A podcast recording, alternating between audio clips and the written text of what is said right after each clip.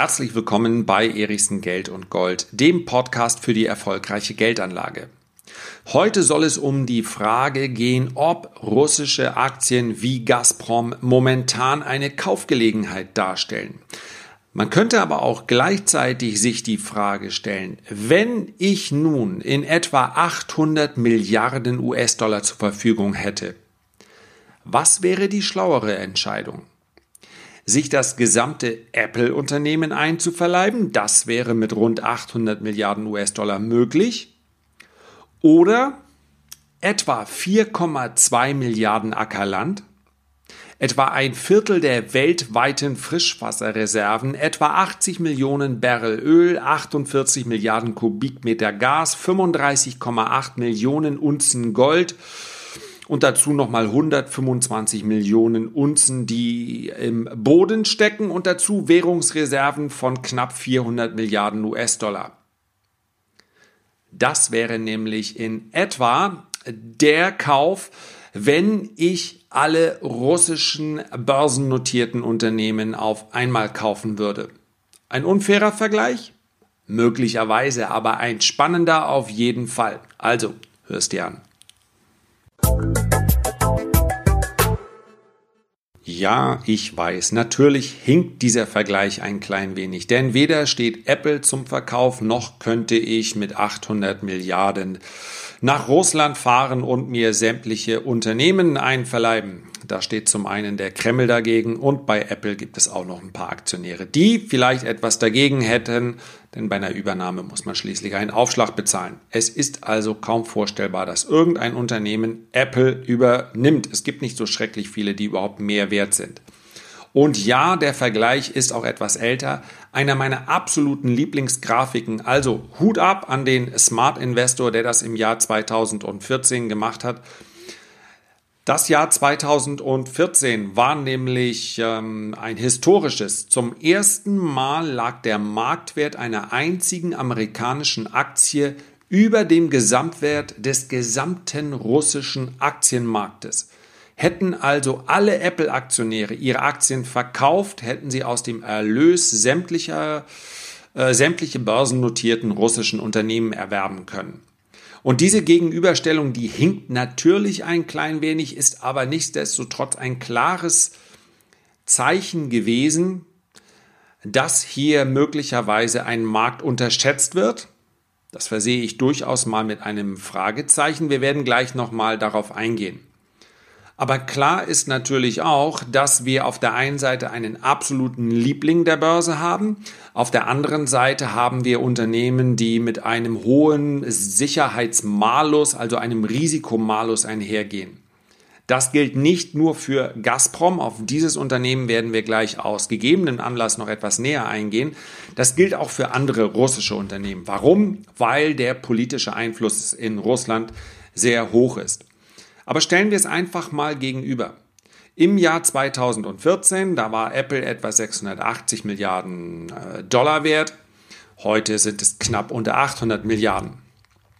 Die gesamte Marktkapitalisierung russischer Aktien betrug 540 Milliarden. Auch diese Summe ist mittlerweile gestiegen.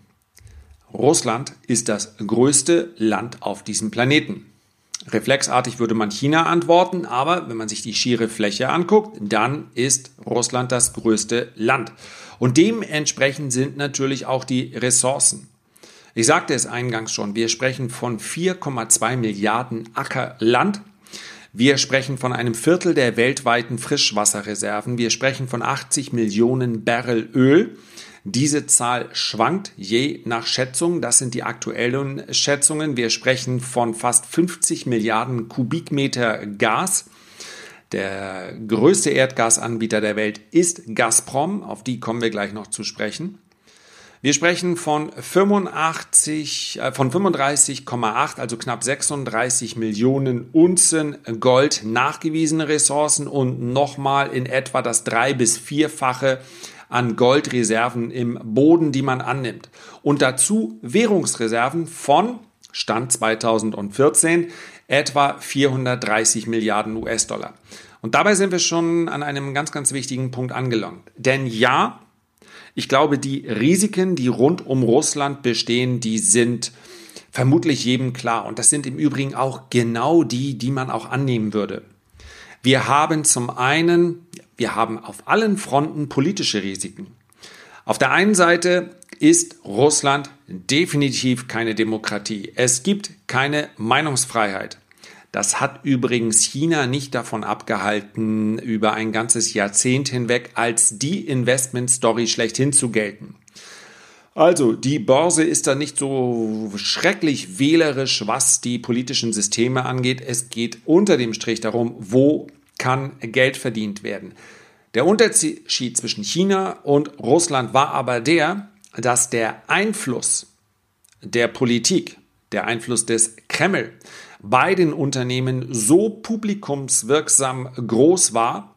Ja, das ist nicht nur das ist also nicht nur eine, eine Story gewesen für die Medien, sondern tatsächlich ist es nachweisbar, dass es viele, viele große Unternehmen in Russland gibt und gab, bei denen der Kreml massiv Einfluss auf das Geschäft genommen hat.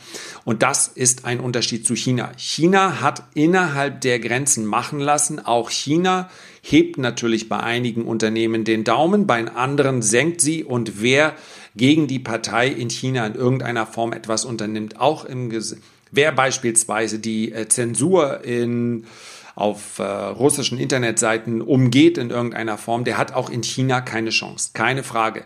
Dennoch ist das gesamte Umfeld und auch das Wachstumspotenzial in China äh, größer gewesen.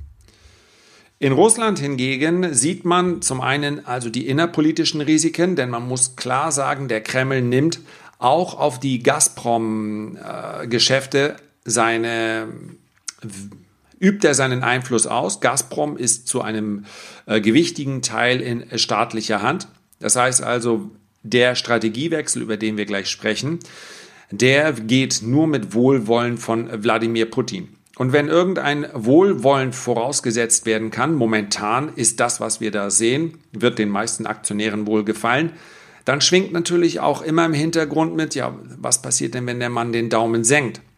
Die Frage nur, ist nur, wenn wir uns anschauen, wie der russische Haushalt dasteht, warum sollte der Daumen jemals gesenkt werden? Viel eher ist wahrscheinlich, dass der Kreml gesagt hat, wir brauchen mehr Umsatz, wir brauchen mehr Gewinne. Und am Ende bekommt auch der Kreml seine Dividende. Und die Dividenden, also das, was Gazprom an die Aktionäre ausschüttet, macht für den russischen Staatshaushalt eine ganze Menge aus. Aber wir waren bei den Risiken. Und die Risiken sind eindeutig politischer Natur, auch außenpolitischer Natur. Denn die USA torpedieren beispielsweise Nord Stream 2. Das ist dieses riesige Pipeline, diese riesige Pipeline, die von Gazprom und einigen Partnern gebaut wird. Denn auch die USA sind mittlerweile zu einem gewichtigen Öl- und Gasproduzenten geworden und die USA setzen westlichen Partnern ja mehr oder weniger unvermittelt die Pistole auf die Brust und sagen, entweder mit dem Russen oder mit uns. Das ist also durchaus der Kalte Krieg 2.0, den wir da sehen. Und nun formulieren wir es mal etwas höflicher. Die westlichen europäischen Staaten haben sich nicht durch ein besonders ausgeprägtes Rückgrat in den letzten Jahren hervorgetan. Also, wenn hier der Druck aus den USA wächst, dann kann das durchaus die Geschäfte russischer Firmen im Ausland über die bestehenden Sanktionen hinaus, die durch die Krim-Annexion nochmal ausgebaut wurden, über, darüber hinaus durchaus die Geschäfte erschweren. Also, all das lastet teilweise auch mit Recht aus dem, auf dem russischen Markt, der allerdings, und auch das darf man nicht außer Acht lassen, Russland ist im Vergleich zu vielen europäischen Staaten westeuropäischen Staaten und auch im Vergleich mit den USA, im Vergleich mit Japan, ein relativ gesundes Land, wenn wir auf die Haushaltsbilanz schauen. Das ist der Riesenvorteil, wenn dir keiner Geld leihen wird, will. Du kannst dich nicht verschulden. Und so steht der russische Staatshaushalt relativ. Ja, wir müssen das immer in Relation zu dem sehen, wie das Ausland Russland betrachtet, relativ gut da dass der Einzelne, also der russische Bürger, in den letzten Jahren relativ wenig zu lachen hatte, Das liegt unter anderem auch daran, dass die Wirtschaft in Russland selber ganz im Gegensatz zu der chinesischen Wirtschaft nur sehr schwach gewachsen ist. Das heißt also, die, ähm, wenn wir uns das, die Lebenshaltungskosten in Mas Moskau anschauen, die sind relativ stark gestiegen, auf dem Land allerdings nicht. Sie sind teilweise sogar gefallen. Aber auch die Einkommen sind sehr, sehr schwach gewesen und auch Staatsbedienstete haben in den letzten Jahren, tja, ohne Gewerkschaft gibt es auch nicht so schrecklich viele Lohnerhöhungen. Also all das darf man nicht verschweigen. Wenn man sich allerdings den RTX, also den in Dollar notierten russischen Aktienindex, in dem findet man die 50 größten an der Moskauer Börse gehandelten Unternehmen. Wenn man sich den anschaut, der hat sich in den letzten drei Jahren besser entwickelt als beispielsweise der DAX. So, dann kommen wir mal auf Gazprom zu sprechen. All das ist selbstverständlich etwas, was, äh, was man zwangsläufig, wenn man eine Investition in Russland tätigt, im Hinterkopf behalten muss. Es wird vermutlich noch viele, viele Jahre dauern, bis man den russischen Markt als einen etablierten Markt ansehen darf, wenn überhaupt. Ich werde gleich noch darauf eingehen, warum es auch nicht so schwarz aussieht, wie uns gelegentlich die äh, Presse hierzulande hm, weismachen möchte. Denn es gibt mehr als nur einen Partner in dieser Welt. Aber kommen wir kurz auf Gazprom zu sprechen. Gazprom, das sagte ich schon, ist das größte Erdgasunternehmen der Welt. Der Gaspreis hat sich wesentlich stabiler gehalten als Öl. Öl notiert auf, äh, ja, hat sich von seinem Tief leicht erhöht, äh, erholt auch aufgrund der Spannungen, die es in den letzten äh, Tagen gab, auch aufgrund des einseitigen auf, äh, der Aufkündigung des Atom Abkommens mit dem Iran durch die USA und so weiter. Aber all das hätte noch vor, noch vor einem Jahrzehnt dazu geführt, dass Öl im Preis explodiert. Aufgrund des massiven Überangebotes passiert das nicht. Öl ist nach wie vor relativ günstig, wenn man die Notierungen vor einigen Jahren sich anschaut. Der Gaspreis hat sich konstanter gehalten, das heißt also auch für Gasunternehmen war mehr zu verdienen und das hat sich im ersten Quartal bei Gazprom auch sehr schön gezeigt. Es gab einen Gewinnanstieg um fast 40 Prozent auf 8,3 Milliarden US-Dollar allein im ersten Quartal. Was dann die Aktie derart befeuert hat. Gazprom hat sich allein in den letzten äh, vier, fünf Wochen um 50 Prozent verteuert war die Ankündigung einer Dividendenanhebung. Die Dividende soll von 10,43 auf 16,61 Rubel steigen. Das entspricht etwa 45 Euro Cent und das entspricht einer aktuellen Dividendenrendite bei einem Kurs von etwa 6,40 Euro von 7 Prozent. Vorher handelte die Aktie bei ja, knapp über 4 Euro und ist entsprechend dieser Dividendensteigerung von 60 Prozent dann auch im Wert von 60 Prozent gestiegen. Das heißt also, wer sich für diese Gazprom-Aktie äh, interessiert, der muss wissen, er kauft sie nach dieser Rallye. Aber was steigt, kann natürlich noch deutlich weiter steigen. Ich möchte aber auch ganz klar, diesen Disclaimer musst du dir bitte denken. Wir alle sind nur Menschen. Das heißt also, auch wenn ich mich bemühe, so objektiv wie möglich in diesem Podcast und auch in meinen Videos zu berichten, dann bin ich selbstverständlich nicht davon befreit, dass möglicherweise ich über Unternehmen, bei denen ich investiert bin, dass ich bei denen dazu neige, etwas optimistischer zu betrachten. Mit dieser Art der Subjektivität kann man auch umgehen, wenn man sich ihrer bewusst ist. Oder anders ausgedrückt, ich bin in Gazprom investiert. Ich habe ganz konkret am 5. März 2000 Stück gekauft. Das sollte die erste Tranche von mehreren werden. Bisher ist es zu keiner zweiten Tranche gekommen, weil die Kurse dann explodiert sind. Dass diese Ankündigung kommen würde, das wusste ich natürlich nicht. Also mein erster Kauf 2000 Stück zu 4,08 das heißt, mein Anteil ist bereits um 50 Prozent gestiegen, allerdings nicht, weil ich nun äh, mehr Aktien gekauft habe, sondern weil die Aktie so stark gestiegen ist. Und ich möchte an dieser Stelle auch ganz klar sagen, das hier ist für mich eine Position, die ich möglicherweise über Jahre hinweg halte und dennoch spreche ich hier keine Empfehlung aus. Es ist kein Witwen- und Waisenpapier. Es ist eine Spekulation und wenn es eine Marke gibt, auf die ich, die vielleicht auch ein Investor achten sollte, dann liegt die bei etwa 5 Euro. Grob 5 Euro. Fällt Gazprom unter 5 Euro, dann werde ich die Aktie wieder verkaufen. Für mich wäre das dann eine Gewinnsicherung.